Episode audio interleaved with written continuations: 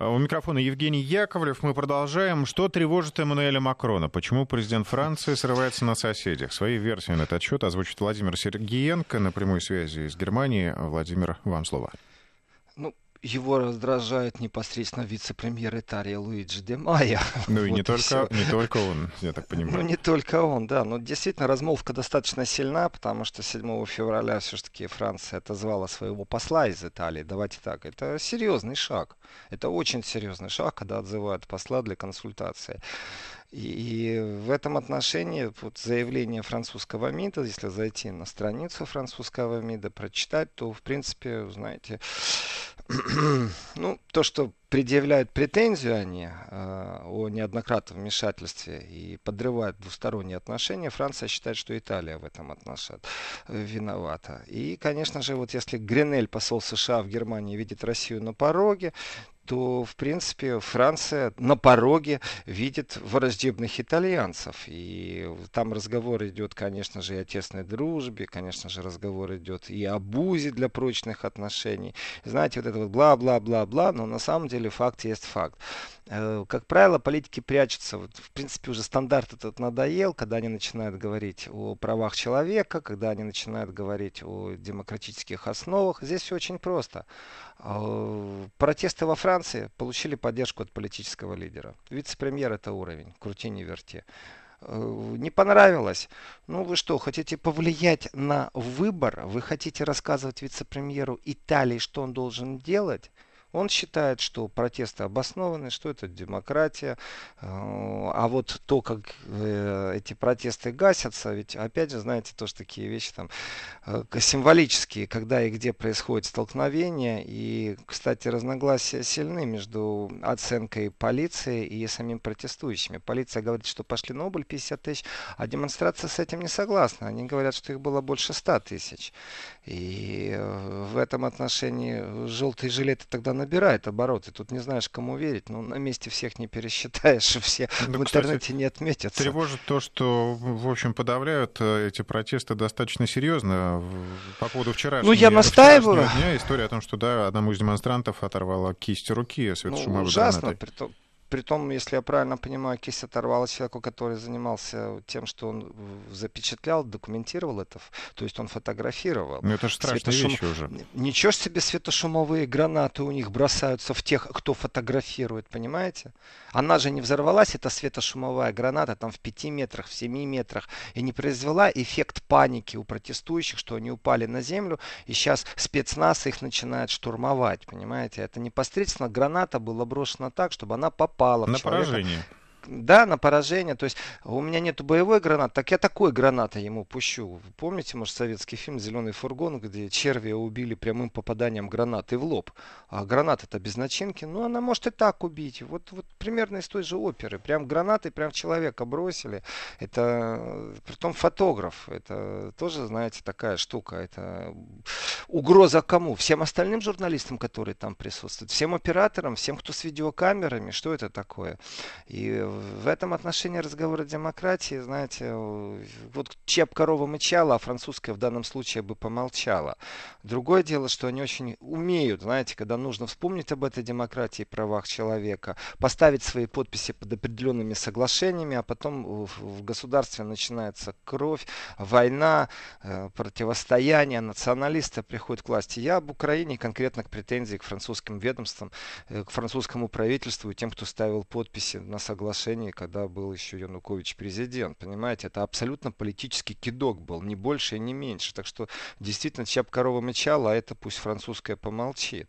И вот протесты, которые сейчас во Франции, я говорю о символизме, знаете, вот шла-шла мирная демонстрация, дошла до района, вот там национальное собрание, это левый берег Сены, и конкретно напротив площади Согласия. Вот там и началась Рубиловка, и там очередной раз то, о чем я уже много раз раз говорил, что нужно же, чтобы кто-то номинировал французскую полицию в рекорды Гиннесса по разливу слезоточивого газа на демонстрантов, потому что все рекорды уже побиты.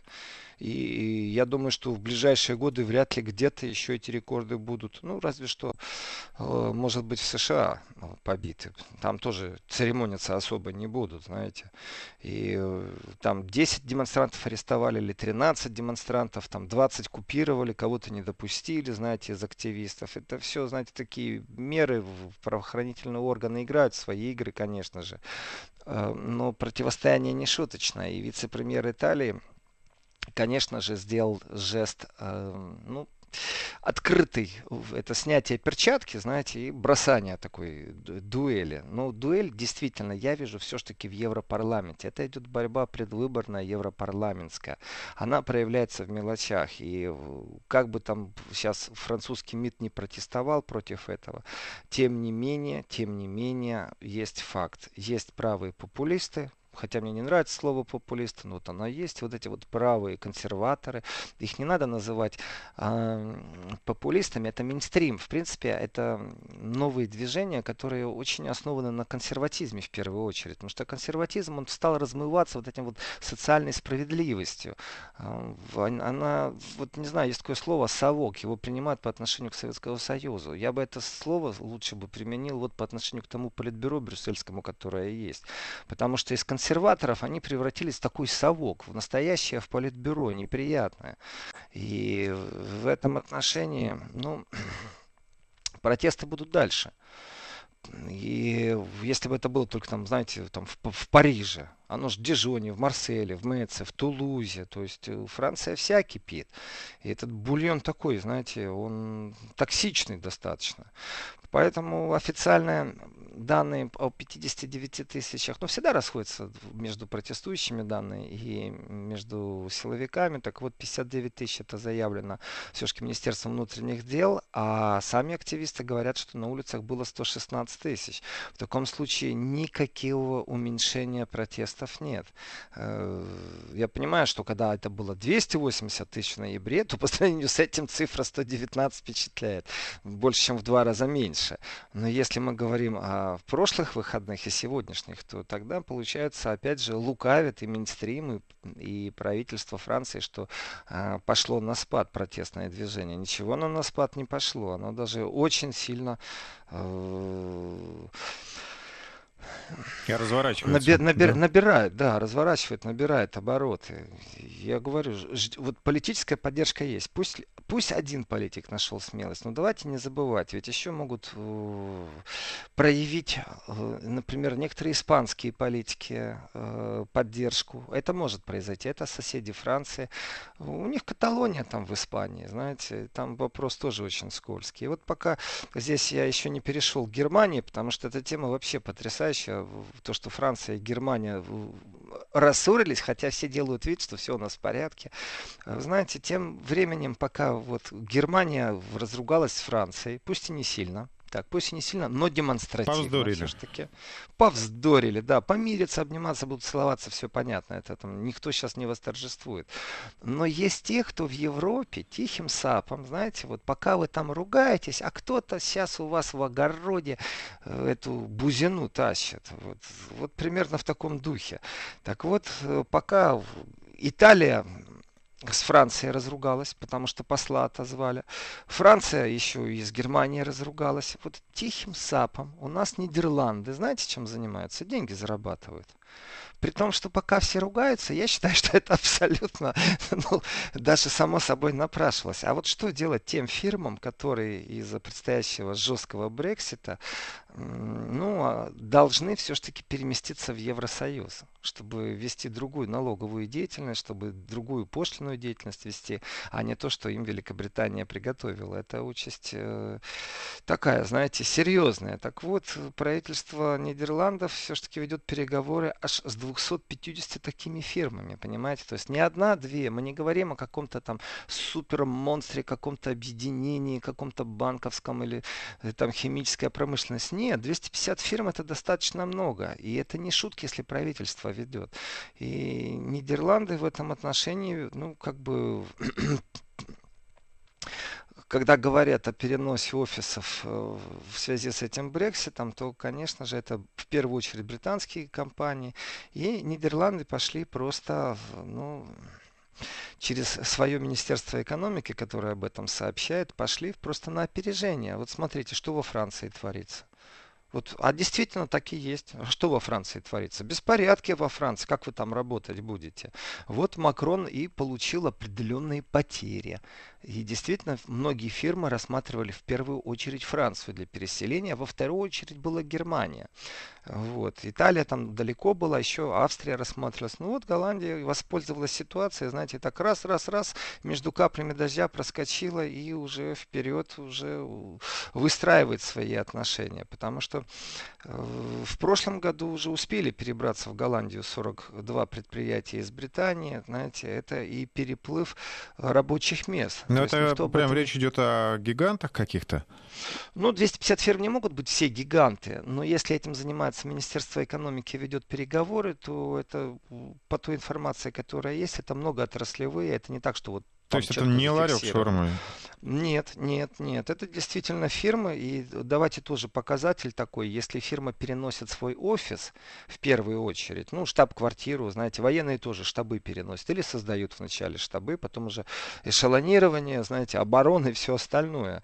А, то есть факты. Факты вещь упрямая, потому что в прошлом году из Британии в Нидерланд переместилось 1923 рабочих места. Это сообщает нам Министерство экономики Нидерландов. Нидерландов. Знаете, это тоже такой точ, точная пунктуальность немецкая, которая есть у голландцев. 1923 рабочих места. И там есть, ну, в этом докладе, вот по поводу, кто перемещается, там присутствует инвестиционный банк Норк Инкуник. Э, это японский инвестиционный банк. Ну, давайте так, инвестиционные банки это показатель, куда и как они перемещаются. То есть из Великобритании офис переносится в, в Голландию.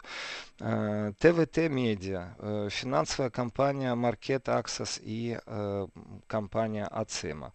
То есть в первую очередь бегут финансовые киты, которые в Великобритании имели действительно оазис. Великобритания, что уж лукавить, предоставляла со всего мира всем возможность в финансовую. Приходите с деньгами, оседайте. Потом вдруг они очнулись, устроили чистку в рядах, э, точнее, ну, объявили о том, что не устраивает. Она тоже, знаете, так, не коснулась Китая, не коснулась Вьетнама, Японии. Так она, да, в основном русских олигархов касалась э, больше всего. Даже украинских меньше касалось. Так что специфика Великобритании и экономика Великобритании, она в ближайшем будущем будет находиться в очень стрессовой ситуации, потому что уже если побежали, то ну, надо в догонку бежать тогда за ними, а они этого сделать не могут. Так что Голландия, пока Франция горит, и Франция ругается с Италией, Франция ругается с Германией, перетаскивает к себе бизнес. Ну и правильно делают на самом деле. Чего? В большой семье не надо щелкать зубами, когда все пробуют кашу есть. Так что вот Голландия красиво поступает. Ну, в кавычках по отношению к своим друзьям. Потому что, еще раз, если у вас есть вектор создания Европейского Союза как единого экономического пространства, как сообщество стран равновеликих, суверенных, и у вас есть Центробанк, у вас есть правила игры на внешнем и внутреннем периметре экономическом и политическом, то тогда вы должны распределять всех, кто к вам приходит, справедливо. Тогда подумайте о карликовых государствах, подумайте о Литве, Латвии, Эстонии, подумайте. Подумайте о странах, в которых действительно нужны инвестиции. Это там, Румыния, Болгария. Подумайте о новых странах, да, о той же Чехии подумайте. Э, так нет же, в Чехии китайцы больше думают, чем великобританцы. Нет же, все-таки идет игра на перегонки. Знаете, это внутренняя такая, ну, подлеца такая маленькая. Э, и пока вот эти большие киты ругаются, там Германия, Франция, Франция, Италия, вот Голландия пошла на опережение. Ну, Голландия вообще специфически, она какая-то риторику заняла странную, в том числе и в Евросоюзе. Вот Голландия точно в данной ситуации не является прагматичным другом России. И в этом отношении Франция, ну, была прагматичным другом. И размолвка, которая у Франции и Германии произошла, она очень специфическая. Дело в том, что для многих обозревателей она является неожиданной. Но я говорю о многих. А вы знаете, есть такие обозреватели, которые предсказывали это и настаивали на том, что рано или поздно э, Франция начнет проседать под давлением США. Потому что Макрон по своей политической сути нуждается в постоянных комплиментах. Ему нужно, чтобы его кто-то хвалил. И Германия немного притормозила. То есть эм, яркая личность, харизма, политика, вышел на трибуну, понимаете, наполеоновские планы, съездил в, в США, приняли его со всеми почестями, в отличие от Германии. Вернулся в Европу и говорит, давайте пойдем путем по красной дорожке. Э, вот со мной Германия протягивает руку, знаете, чтобы вот Германия взяла под руку, и они вместе пошли. Ага, а Германия стоит и не шевелится. То есть со стороны Германии не было ярко выраженной поддержки э, макроновским этому направлению. Макроновские реформы хорошо, замечательно, но Макрон оказался полностью один на трибуне. И он один оказался в Евросоюзе в этот момент. И вот эти все его такие планы амбициозные, это очень хорошо на маленьком провинциальном политическом собрании, где тебе все похлопают, где тебя все знают. А дальше иди, пожалуйста, в столицу и попробуй добейся, чтобы наши коровы э, могли и дальше делать сено, а мы вонючий сыр, а в том числе и фуагру из печени э, гусей. Ну, это именно именно провинциальность определенная.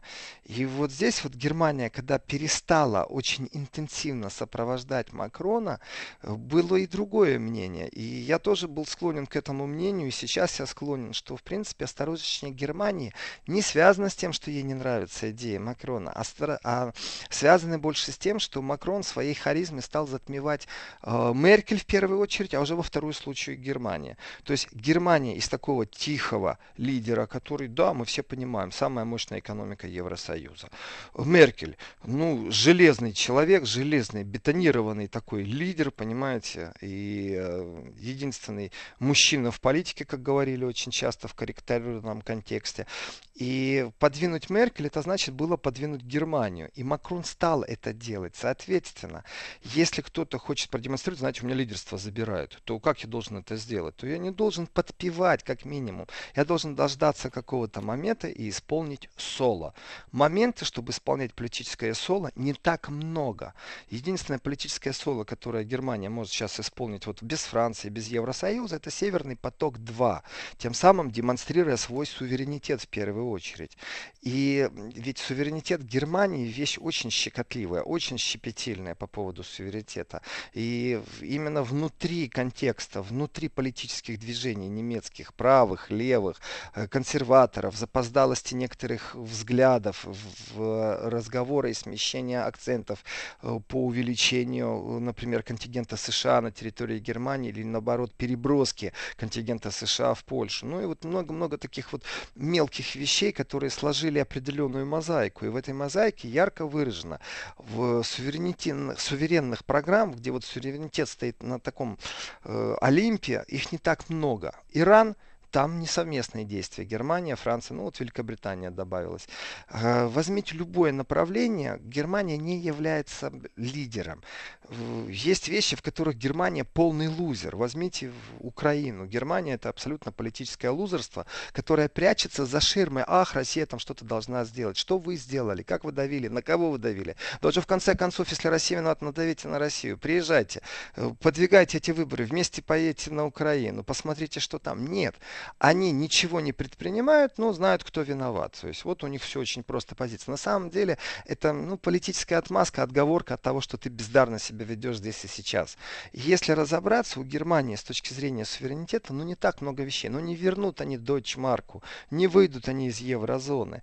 И конкуренция все-таки велика. И вот внутреннее чувство лидерства у Меркель, ну ладно, она и так уходит э, на пенсию, все, не будет ее больше. Вряд ли она пойдет в Европарламент, и вряд ли она займет место э, Юнкера. Ну, хотя такие вещи время от времени Меркель подбрасывают на рассмотрение, э, чтобы она задумалась, не хотела ли бы она после такой короткой паузы все-таки в Европе проявить себя. Она пока скептически на это все смотрит. И, в принципе, можно было бы справедливости ради действительно под ручку Франции и Германии, Макрону и Меркель довести Меркель до пенсии. Ну, по крайней мере, некоторые так это видели, некоторые политические силы. И давайте так, есть и человеческие амбиции даже у политических лидеров, хотя они должны быть практически выключены. И в этом отношении Макрон, конечно же, стал затмевать Меркель. Конечно, он пошел на сильный конфликт, выставляя себя, себя и еще раз себя. И демонстрируя вы знаете, необоснованно зачастую, не экономически обоснована, не с точки зрения э, каких-то других внешнеполитических действий. Он просто себя стал выставлять, понимаете, собой красуясь. И поставив себя вот это вот в политический фокус жизни, э, Макрон, конечно же, немного обидел Германию, скажем так. Но немного, не сильно. Он в любой момент бы ситуацию мог исправить.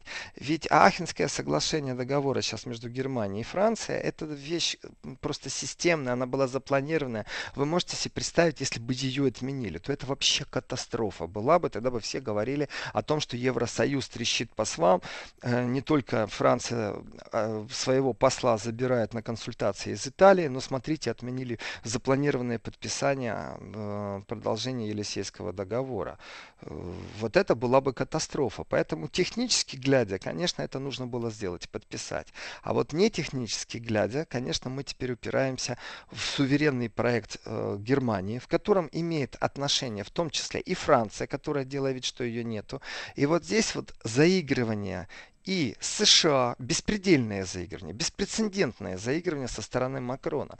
Он, видите ли, решил э, стать противником э, э, Северного потока-2. Это очень удивило Германию. Удивило Германию на любом уровне. На политическом, на экономическом, э, на мейнстримовском в СМИ. Это удивило очень многих. И знаете, так вот слово размолвка, это ну как вам сказать, это такое мягкое слово. На самом деле жесткая политическая оплеуха э, свой своему поставил подножку, когда тот зазевался. Вот если Голландия это делает тихо и просто, ну, тянет к себе, и я где-то ее понимаю, почему она тянет к себе. Ну и немного другие последствия, наверное, да? И нет вот такого наглого, наглого скандала, э, дерзкого скандала нету. То в смысле демарш официального Парижа по поводу э, Северного потока-2 это совсем другой уровень конфликтной ситуации. И здесь заявление, что вообще могло побудить э, Макрона, что Эммануэль такого нашел вдруг резкого. Понимаете, спал, спал, проснулся или как? И решил вот надавить на Германию. Решил стать противником Северного потока-2. Вообще потрясающе. Э, и потом раз и проиграл. Вы знаете, всем продемонстрировал, ну я же э, как бы против Северного потока-2. Вот вопрос, с кем ты заигрываешь? Франция с кем сейчас? С Литвой заигрывает, с Латвией, с этими карликовыми государствами? Или Франция все-таки заигрывает с Украиной? Да ну, на Украину Франция клала с такой большой трубой, между прочим. Тоже не предпринимает никаких усилий для того, чтобы там был мир, хотя очень предпринимала усилия, чтобы поддерживать протестные настроения. Так что вот эти вот ответки политические, они исторически как-то расставлены и запланированы, наверное, все-таки в протестных настроениях, потому что раскрутка-то идет еще и с помощью киберпространства, с, с помощью роботов, которые запускаются. А роботы не понимают, где Франция, а где Украина. У них есть программа, э, есть ключевые слова. Все, вперед, пошли работать. И, в принципе, конечно же, когда начали обсуждать э, вдруг вот этот вот разворот Макрона от э, Германии, он удивил очень многих. Давайте, Владимир, с вами углубимся в эту тему немножко э, после новостей. Все-таки э, что стало истинной причиной разлада Макрона и Меркель, Парижа и Берлина, и какой все-таки будет выход из этой ситуации? Сейчас э, слово Евгении Данилиной. Насколько понизился градус отношений между Берлином и Парижем, и оттает ли э, все с весной, узнаем у нашего коллеги Владимира Сергеенко, писателя и публициста. Владимир, ваш прогноз? Ну, Никуда они не денутся, будут работать вместе. Это, они обречены на это, скажем так. А политические разногласия, это в данном случае не демократический тон, не то, что там свойственно друзьям друг другу критику давать. О, нет, это определенный такой спину нож был вогнан с точки зрения того, как это восприняли в Германии. Э, дело в том, что может быть, в Макроне заговорил определенный страх. Э, потому что крути не верти, но в Северном потоке 2 задействована компания NG, а NG все-таки компания, в которой 24%, 24,1%, вот так вот, 24,1% акций принадлежит государству. Знаете, это большой показатель. И если есть ветер из США, мы опять сейчас вернемся к Гринелю, послу США в Германии, и представьте себе, что, допустим, есть разведданные, 100% у французской разведки есть э, подтверждение того, что США ведут санкции. Ведут санкции против всех, кто участвует в Северном потоке-2. Тогда санкции автоматически будут введены против государства Франции, потому что государство Франции имеет акции 24,1%.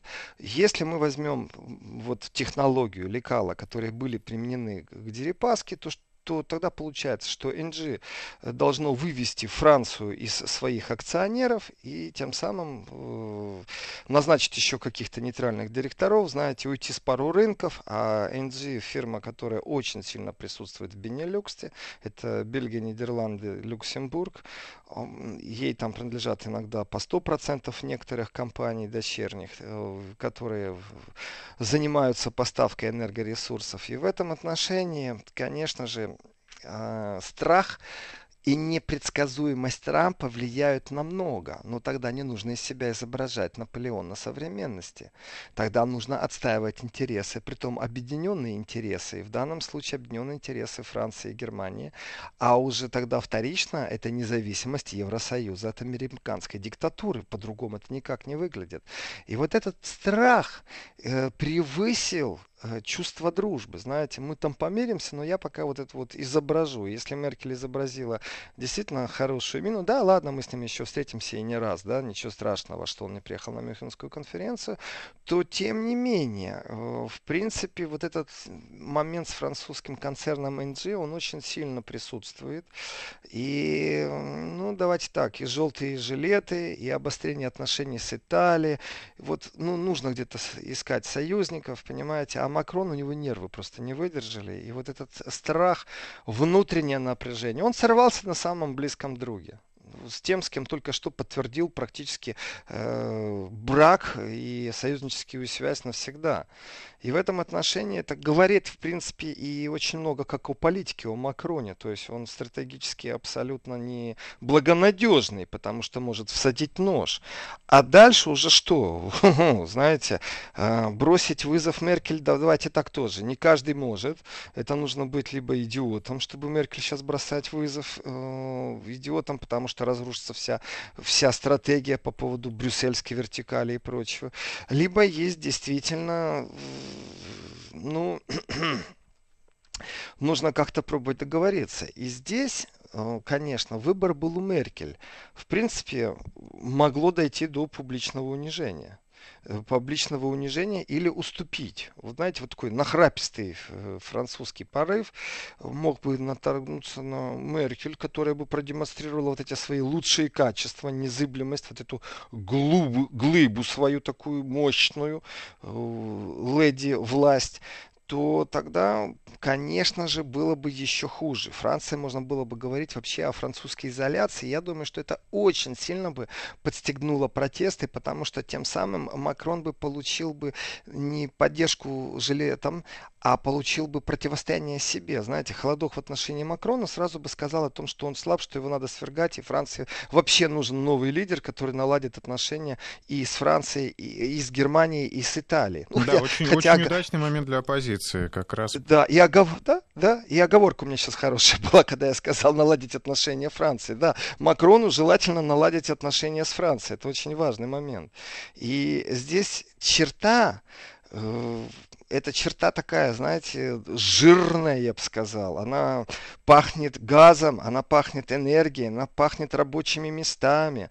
И в то же время есть еще и политическая черта. И вот здесь вот э, Германия, конечно, подошла к определенной черте, э, где ее ждет позор. И Франция подошла к определенной черте, где ее ждет определенный позор. По крайней мере, об этом не только я рассуждаю, но и многие обозреватели.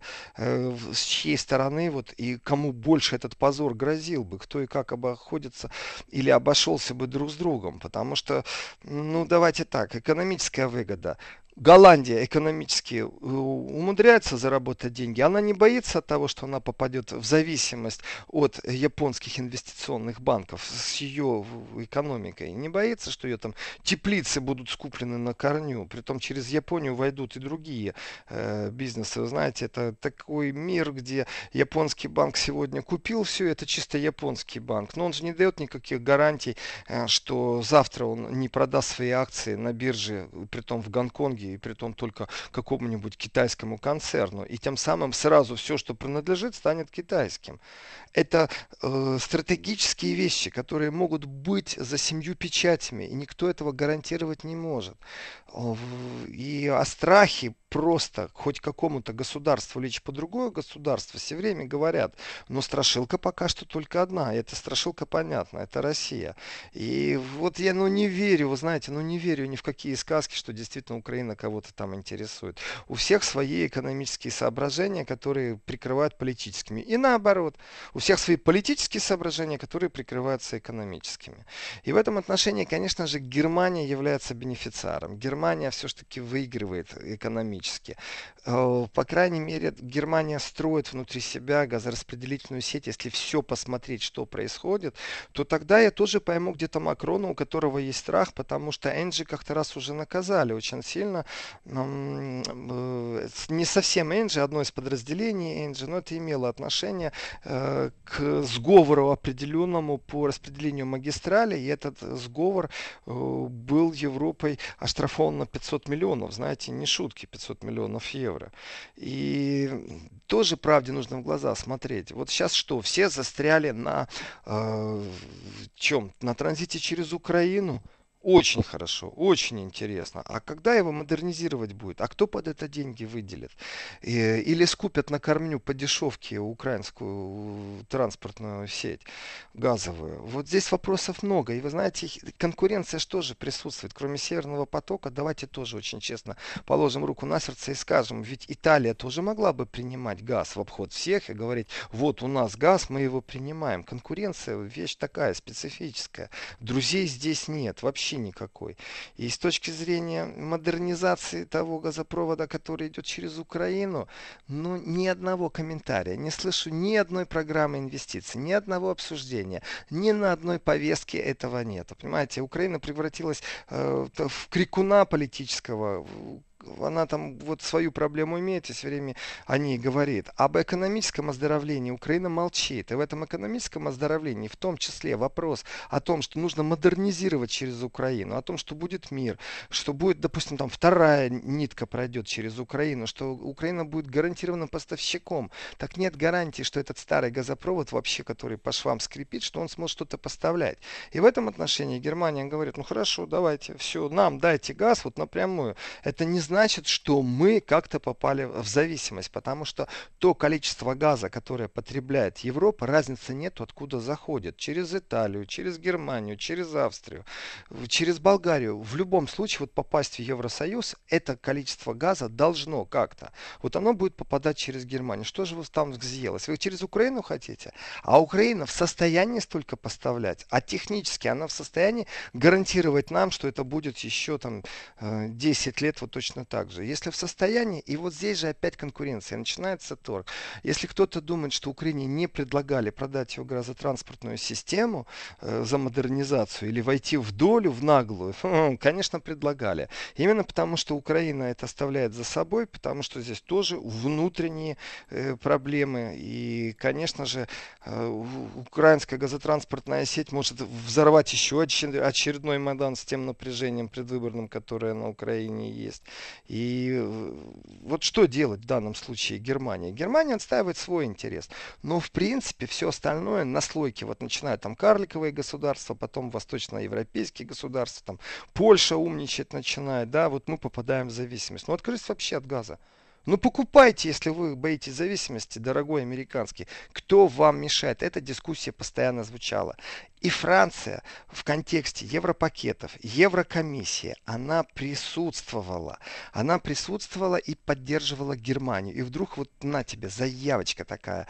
Да, нужно пересмотреть вот вообще энергоправила, то, как мы распределяемся, то, как мы контролируем, кому что принадлежит, может ли труба принадлежит поставщику, может ли поставщик э, продавать газ там, где труба заканчивается, только там, где труба начинается. То есть пошли политические давления на то, чтобы просто украсть кусок себе. И в этот момент Франция присоединяется ко всему вот этому мейнстриму. Конечно, это определенный ну, удар и политическая подлость. По-другому это не назовешь. Германия была ну, таком, в легком нокауте, наверное, пару часов. Потому что никто не ожидал, что она вступит в единоборство и поддержит мейнстрим. И в этом отношении, конечно, Германия просто сейчас ну, победила, скажем так, смогла Макрона победить. Владимир, сделаем коротенькую паузу и вернемся к теме. Вести ФМ. Какие слова могла сказать э, Меркель э, Макрону, чтобы он немного успокоился? Да я думаю, она как раз ему вообще никаких слов не сказала.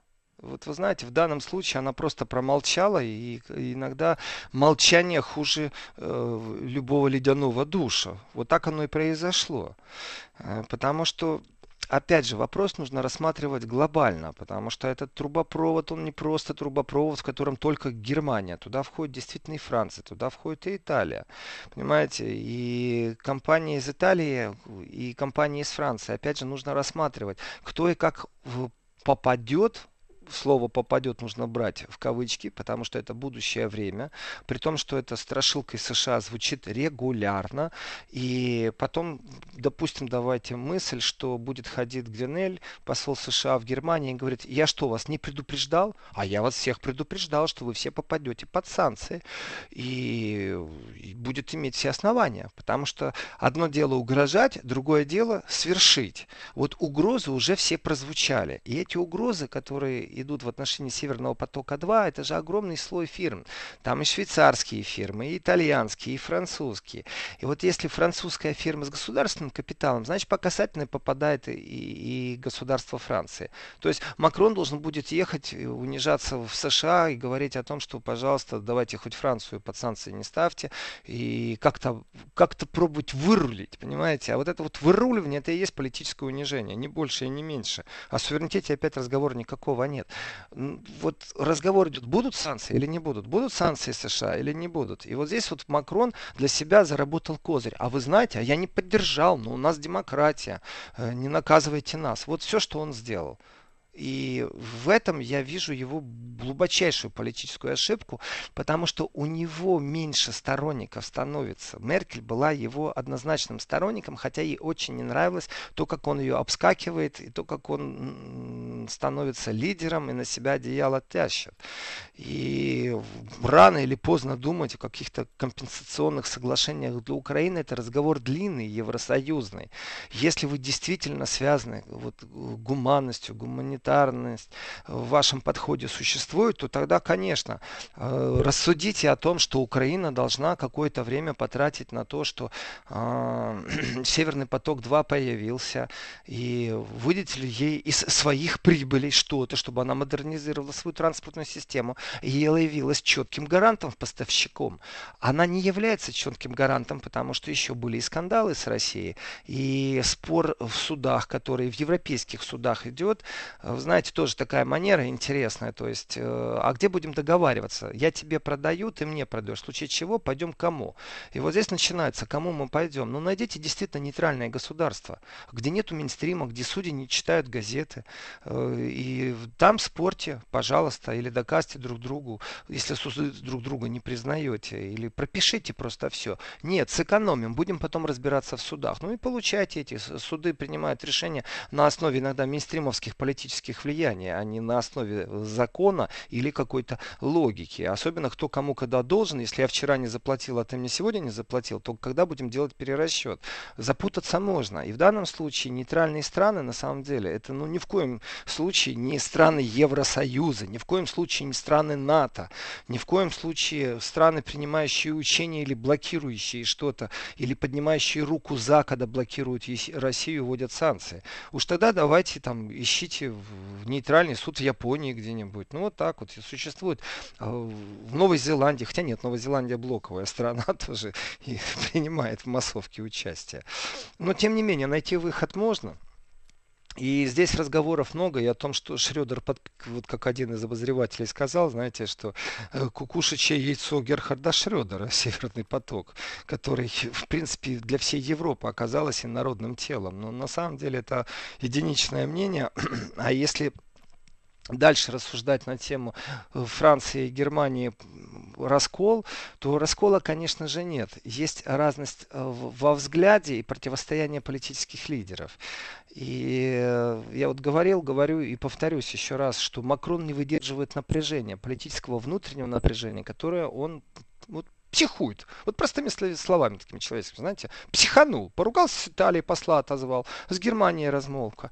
И вот конференция по безопасности, на которой планировалось, что Меркель будет и Макрон выступать вместе, знаете, это демонстрация тоже определенных веяний. У Макрона, видите ли, в графике э, не нашлось времени. Я очень рад за Макрона. Одно дело, если не предвиделось и вообще об этом никто не говорил. И совсем другое дело, если э, Мюнхенская конференция планировала. И... Ну, конечно, такие вещи не случаются. Это не случайно, со скандачка, да, да. да. И в последний момент... готовятся. И хочу добавить, что Мюнхенская конференция это же не только встреча с Меркель, там же а, представители многих-многих других государств.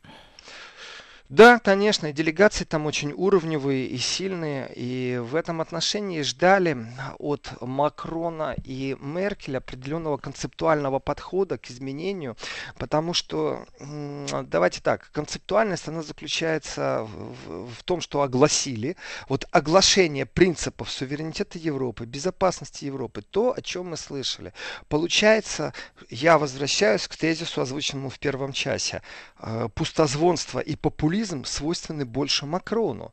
Давайте создадим армию, давайте создадим много что создадим, и я не еду с Меркель говорить о том, что мы действительно это создаем. Потому что очень многие ожидали, что именно на этой конференции по безопасности будет объявлено что-то эдакое. Смотрите, они подписали только что э, продолжение Елисейских договоров, понимаете, теперь это Ахенский договор, и в том числе там очень сильное укрепление оборонной и военно-промышленной связи между Францией и Германией. Просто глобальное усиление, я бы сказал, произошло. Прям слились они монолитом. И в этом отношении логическое бы продолжение было, если бы это вынесли на всю Европу. Смотрите, мы объединяемся, присоединяйтесь, давайте вырабатывать стандарты в, в, в экспорте оружия, в производстве оружия. Давайте выводить шаг за шагом присутствие в оборонном комплексе Европы внешних игроков на всех периметрах. У нас есть собственное ядерное оружие. Франция, пожалуйста. У нас есть собственные крылатые ракеты, подводные лодки. Давайте шаг шаг за шагом распределим э, военно-промышленный комплекс по всему Евросоюзу, так, чтобы все зарабатывали. Не так, чтобы был один лидер Германии и Франции. На этом все закончилось. И Германия сейчас усилит свой э, военный кулак, что будет неприятно очень многим. И историческая память все-таки жива. Тем не менее, это не происходит. И есть обширное уже интервью, конечно же, председателя Мюнхенской конференции Вольгана Ишенгерга. И у него там свое мнение, почему Макрон не приедет, и тоже, знаете, попытка рассказать о том, что э, ну да ладно, там ничего страшного, они еще много раз встретятся. Нет, у нас из интервью с Ишиглом с Ишенгером всплывает, что в принципе кульминацией Мюнхенской конференции должно было быть совместное выступление Меркель и Макрона. Соответственно, отказ от э, совместного выступления, от этой кульминации на конференции по безопасности, где действительно будут затронуты очень сильные вопросы. Я надеюсь, Россия выступит без стеснения и расскажет, э, кто есть кто в Европе и по поводу договора ДРСМД и других странных наклонностей Европы и эдакому, знаете, уступки, эдакой уступки э, на фоне холодной войны, на фоне новой гонки вооружения э, заокеанскому бывшему лучшему другу. Только так можно называть США по отношению к Европе, уж точно по э, экономической линии в связи с протекционизмом, в связи с э, экономическими э, конфликтами, которые есть, с пошлинами и с прочими. Хотя тоже озвучивается, что вот глобальный мир, там и, и вроде и Канада за, и Япония за, и Австралия с Новой Зеландией, но тем не менее крупнейший игрок США категорически против. И если мы наблюдаем то, как не стесняется США давить на своих партнеров в военном контексте, на своих партнерах в экономическом контексте. То есть практически открытый шантаж, не политический. То есть предупреждение и все ждем. А позволит ли дядя Сэм или не позволит достроиться Северному потоку? А позволит, да мы сами достроим. А какие жертвы мы должны принести? А как подготовиться? А где компенсация будет? И рычаг настолько силен, что во всех других отношениях нужно считаться, что эта машина, э, запущенная из США, она будет всегда действовать. И всегда Европа должна будет прогибаться прогибаться под этим делом. И в этом отношении, конечно же, знаете, нужно обращаться к факту прежде всего. И не раз звучало из конференции Мюнхенской по безопасности о том, что Меркель и Макрон должны выступить э, вместе. Это планировалось еще и в прошлом году. Но в этом году уже просто не планировалось, а ожидалось. И в прошлом году тоже были такие, знаете, существенные вещи. У Меркель просто не было правительства. Она была занята тоже внутриполитической ситуацией. То есть тогда Макрон вроде бы согласился, но Меркель отказалась. И опять у нас получается, что в политическом контексте получается э, слово «ответка» является правильным правильным. Вот он, дипломатический ответ. В прошлый раз ты меня подвела, я готов был выступить, потому что у тебя правительства не было, ну и там ты это, техническим директором был, в принципе, как канцлер Германии. Ну, в этот раз я нашел повод, почему. Видите, на равных, один-один. Ну, может быть, в следующий раз вместе выступим.